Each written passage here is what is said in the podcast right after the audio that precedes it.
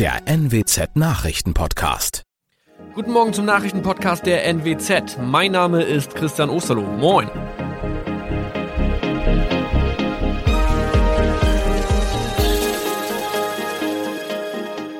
Und das sind unsere regionalen Nachrichten am Morgen. Die Grünen wollen Moorstraße in Oldenburg umbenennen. Viereinhalb Jahre Gefängnis für Falschgoldhandel. Und Landkreis Kloppenburg meldet ersten Omikron-Fall.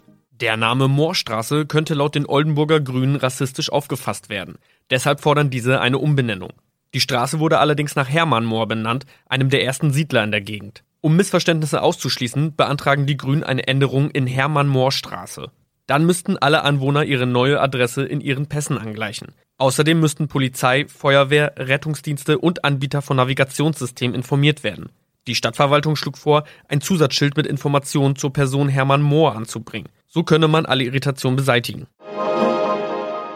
Tobias G. musste wegen dem Verkauf von Falschgold am Mittwoch vor das Landgericht Oldenburg. Nachdem der Schortenser bereits im Mai zu einer Freiheitsstrafe von mehr als drei Jahren in Jever verurteilt wurde, betrieb er seinen Handel auf eBay Kleinanzeigen weiter. Das wog bei der Verhandlung schwer auf. Der 27-Jährige schrieb in die Inseratsüberschrift das Wort plated, was so viel bedeutet wie überzogene und nur vergoldete Ware. Da im weiteren Anzeigentext aber die Rede von einem Reinheitsgrad war und die abgebildeten Goldbarren eine Seriennummer trugen, handelt es sich hierbei um eine Täuschung. Tobias G. wurde zu viereinhalb Jahren Haft verurteilt. Ein weiterer Fall der neuen Omikron-Variante ist am Mittwoch im Nordwesten bekannt geworden. Der Kreis Kloppenburg bestätigt, dass eine Frau bei ihrer Rückreise aus Südafrika am Hamburger Flughafen positiv getestet wurde. Sie befindet sich weiterhin in Hamburg in Quarantäne. Da die Frau im Landkreis Kloppenburg lebt, sei auch das Gesundheitsamt Kloppenburg für diesen Fall zuständig. Zuvor gab es bereits bestätigte Omikron-Fälle in der Wesermarsch und im Kreis Leer. Das waren unsere Nachrichten aus der Region. Weitere aktuelle News aus dem Nordwesten finden Sie wie immer auf NWZ Online. Und Aktuelles aus Deutschland und der Welt hören Sie jetzt von unseren Kollegen aus Berlin. Vielen Dank und einen schönen guten Morgen. Ich bin Sabrina Frangos und das sind heute unsere Themen aus Deutschland und der Welt. Kommt 3G am Arbeitsplatz? Der neue Bußgeldkatalog tritt in Kraft und der Prozess um Gift in Getränkeflaschen beginnt. Kommt man nun nur noch an den Schreibtisch, wenn man geimpft, genesen oder getestet ist? In Deutschland könnte ja bald überall am Arbeitsplatz 3G gelten. Es gibt ja einen Brief von SPD-Fraktionsvize Dirk Wiese und zwar an die SPD-Abgeordneten. Und in dem heißt es, dass diese Regelung im Rahmen der Beratung des geplanten neuen Corona-Gesetzes, also das der Ampelparteien, auf den Weg kommen solle.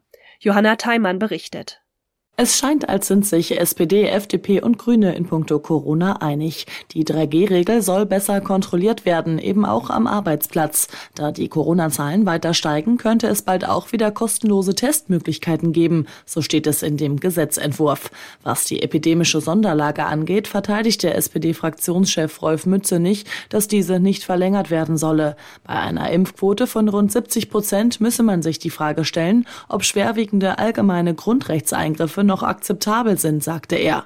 In dem neuen Gesetzentwurf sind Maßnahmen wie Abstand und Maskenpflicht beschrieben, nicht aber pauschale Schul- und Geschäftsschließungen. Wir werfen auch noch einen Blick in ein Nachbarland. Angesichts steigender Corona-Zahlen will nämlich die dänische Regierung das öffentliche Leben wieder einschränken. Ja, man halte es für notwendig, den Corona-Pass wieder einzuführen. Das sagte jedenfalls die Ministerpräsidentin bei einer Pressekonferenz. Heute will dann die Regierung die Vorschläge dem Epidemieausschuss im Parlament unterbreiten. Sigrid Harms berichtet aus Skandinavien. Es ist gerade mal zwei Monate her, dass Dänemark als eines der ersten Länder Europas verkündete, wir haben das Coronavirus unter Kontrolle, die Pandemie ist keine Bedrohung für unsere Gesellschaft mehr. Die Dänen feierten das ausgiebig mit Küsschen, Umarmungen und Paartanz in den Diskos. Doch schon im Oktober gingen die Corona-Zahlen wieder nach oben, zuletzt so rasant, dass sich die Regierung nun Sorgen macht, dass die Krankenhäuser überlastet werden könnten. Deshalb soll der Corona-Pass wieder Pflicht werden, im Restaurant, im Schwimmbad und im Fußballstadion. Heute ist es soweit, der neue Bußgeldkatalog tritt in Kraft. Ja, das bedeutet dann, wer schneller fährt als erlaubt und dabei auch noch erwischt wird, muss doppelt so viel zahlen als bisher. Falschparken wird auch deutlich teurer. Bund und Länder hatten über die Neuregelung ja lange gestritten. Jan-Henner Reitze weiß mehr. Warum werden denn die Strafen eigentlich so sehr erhöht? Was soll das? Die Verkehrssicherheit erhöhen, das ist Hauptargument der Politik. Im Vergleich zu Nachbarländern sind die Geldstrafen etwa fürs Rasen bei uns ja eher niedrig. Politisch schwingt auch die Klimafrage mit und der Gedanke, Autos im Verkehr weniger zu bevorzugen. Ursprünglich sollten die Regeln ja so geändert werden, dass der Führerschein schneller weg ist. Wegen eines Formfehlers musste diese Variante aber zurückgenommen werden. Es gab neue endlose politische Diskussionen. Kompromissergebnis ist eben, dass die Geldstrafen erhöht werden bei Punkten oder Fahrverboten sich aber kaum was ändert. Wo wird's denn nun genau teurer und um wie viel eigentlich? Wer auf der Landstraße mit 90 geblitzt wird, wo nur 70 erlaubt sind, muss jetzt 60 statt bisher 30 Euro zahlen. Nach diesem Prinzip verdoppeln sich alle Bußgelder für zu schnelles Fahren. Beim Parken in zweiter Reihe ist die Erhöhung noch deutlicher, 55 statt bisher 20 Euro. Noch teurer wird's, wenn der Falschparker als Gefahr für andere Verkehrsteilnehmer gewertet wird. Auch ein Punkt in Flensburg ist dann möglich. Wer einfach durch eine Rettungsgasse durchfährt, dem drohen jetzt bis zu 320 Euro Bußgeld und ein Monat Fahrverbot. Und wie werden die neuen Strafen bewertet? Verschärfte Strafen bringen nichts, wenn nicht auch mehr kontrolliert wird. Das sagen zum Beispiel Verkehrswacht oder auch ADAC. Der kritisiert auch, dass die Verschärfungen zu pauschal seien, also nicht nur das besonders teuer wird, was auch wirklich gefährlich ist. Der ADFC als Lobby der Fahrradfahrer bemängelt, dass Autofahrer immer noch zu gut wegkämen und eine Chance verpasst worden sei, Fahrrad oder andere Alternativen wie öffentlichen Nahverkehr zu stärken. Klar ist, dass die neue Bundesregierung, wie es aussieht, ja SPD, Grüne und FDP FDP das Thema Verkehr irgendwie anfassen wird. Unklar aber noch, was sich dann wieder ändert. Die Warnung verbreitete 2020 Angst in München. In zwei Supermärkten tauchten vergiftete Getränkeflaschen auf und die waren versetzt mit einem Mittel, das tödlich hätte sein können. Die Polizei rief daher natürlich zur Wachsamkeit auf und fasste dann einige Wochen später auch eine Tatverdächtige. Ja, diese Frau steht von heute an vor Gericht. Tina Menzinger berichtet aus München. Was war eigentlich genau passiert und mit welcher Strafe muss die Frau jetzt rechnen? Drei Kunden ist schlecht geworden, nachdem sie aus den vergifteten Flaschen getrunken hatten, aber zum Glück tranken sie nur wenig, denn es stellte sich heraus, dass die Flaschen Liquid Ecstasy enthielten, und zwar in tödlicher Dosis. Die Angeklagte soll außerdem für die Vergiftung von zwei Jungen im Jahr 2018 verantwortlich sein, ebenfalls mit dieser Substanz. Ermittelt werden konnte die Frau über DNA-Spuren an den Flaschen und auch ihre EC-Karte, weil mit der hat sie an den Tatorten eingekauft. Und ihr droht jetzt die Unterbringung in einer geschlossenen Psychiatrie. In unserem Tipp des Tages dreht sich heute alles um Ernährung. Gesund essen, das ist ja gerade beim Arbeiten oft schwierig. Denn das Schnitzel in der Kantine, das lockt und auch im Homeoffice essen wir ja oft nicht gesünder, obwohl die eigene Küche ja gar nicht so weit weg ist. Ronny Thorau hat ein paar Tipps für gesundes Essen in Homeoffice-Zeiten. Ja, da hat man die eigene Küche schon direkt neben dem eigenen Schreibtisch zu Hause und trotzdem ist die Zeit in der Mittagspause zum Kochen irgendwie zu kurz. Wie kann man das denn nun am besten lösen im Homeoffice? Ja, das geht oft nur mit Vorplanung und mit Hemmschwellen senken. Damit meinen Ernährungsexperten, also mit der Vorplanung am Abend schon was vorschnippeln oder vorkochen, Obst, Gemüse, eine Gemüsepfanne, eine Ofenkartoffel oder auch ein Overnight Müsli, das dann, Stichwort niedrige Hemmschwelle, bereitsteht, wenn die Pause da ist, es ganz schnell fertig zuzubereiten. Niedrige Hemmschwellen heißt aber auch, sich während der Arbeit die gesunden Sachen mundgerecht zurechtlegen, also auch geschnittenes Obst oder ein paar Nüsse und Wasser und Tee statt Süßem. Und wenn man das nun gerade nicht schafft, also die Vorbereitung, wie geht es dann spontan noch mit einer gesunden Mittagspause? Ja, ein paar Sachen kriegt man schon auch noch spontan gut hin. Vollkornbrot zum Beispiel mit Käse. Vollkorn, weil das hält länger satt und ist gesünder. Und dazu eine Portion Obst oder auch ein Fertigmüsli mit Joghurt, wenn das Fertigmüsli nicht zu viel Zucker extra enthält.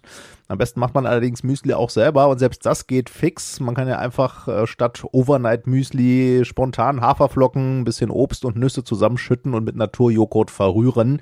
Das dauert ja auch nur ein, zwei Minuten. Und wie sieht's mit kleinen Sünden aus? Also dann vielleicht doch mal die Currywurst aus der Kantine zwischendurch? Einmal pro Woche?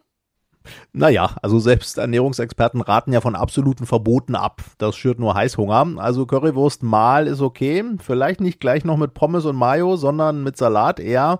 Aber selbst wenn, dann muss man eben gucken, sagen Experten, dass der Rest des Tages oder auch der Woche das so ein bisschen ausgleicht und da nicht noch mehr Zucker und Fettbomben noch oben drauf kommen. Und ein ganz wichtiger Tipp auch fürs Pausenessen. Beim Essen die Zeit nehmen und nur essen. Also nicht nebenbei schon halb weiterarbeiten am Computer oder das Handy checken. Wer bewusst isst, merkt besser, wann er satt ist. Und die Pause hat dann auch mehr Effekt, wenn man wirklich abschaltet. Und das noch. Nach Wetten das kommt ja jetzt noch ein zweiter Showklassiker zurück. Pro7 zeigt schon ab morgen neue Folgen von TV Total. Allerdings ohne Stefan Raab.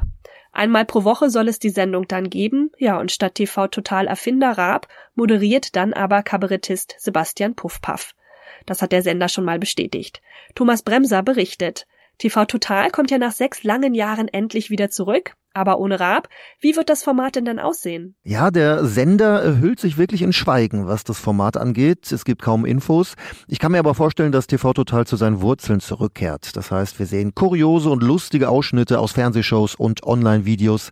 Das hat Sebastian Puffpaff schon angedeutet. Fernsehen, Internet, soziale Medien, alles komplett außer Kontrolle. Aber damit ist jetzt Schluss. Die alte Studioband wird wieder dabei sein, die Heavy Tones und das sogenannte Nippleboard. Was? Wer bist du denn? Per Knopfdruck wird der Moderator kurze und äh, lustige Clips einspielen. Sebastian Puffpaff wird also der neue Stefan Raab. Ja, da muss er ja große Fußstapfen füllen. Kann er das? Also er wird Raab nicht eins zu eins ersetzen können, das ist klar. Raab kam ja oft auch über die Musik, war da sehr kreativ. Die Witze oft auch eher unter der Gürtellinie. Puff Buff kommt aus dem politischen Kabarett, hat auch Politik studiert. Auch bei TV Total ist er damals aufgetreten. Begrüßen Sie bitte recht freundlich, meine Damen und Herren, hier ist Sebastian Puffpaff. Dankeschön. Heute sehen wir den Rheinländer häufig in der Heute-Show und er bekam einen Grimme-Preis in diesem Jahr. Er kann also feingeistig und unkorrekt. Die Show mit Raab lief ja zwischen 99 und 2015 und hat die Jugend von vielen geprägt. Wie sind denn die Reaktionen auf das TV-Comeback? Ja, gemischt. Also viele sind zumindest gespannt, wie die äh, Show aussehen wird und äh, fühlen sich zurückerinnert an die Jugend. Einige sind aber skeptisch. Wir wollen Stefan Raab, schreibt Marvin bei Twitter. Und so geht's vielen. Aber Raab ist und bleibt im Ruhestand, zumindest vor der Kamera. Also solche TV-Total-Momente wird's wohl nicht mehr geben. Wollen wir mal eine Flasche Bier schlucken, schlucken. Ja, wer da in Erinnerung schwelgt, auf YouTube gibt's viele von diesen alten Clips von TV Total. Das war's von mir. Ich bin Sabrina Frangos und wünsche Ihnen noch einen schönen Tag. Bis morgen.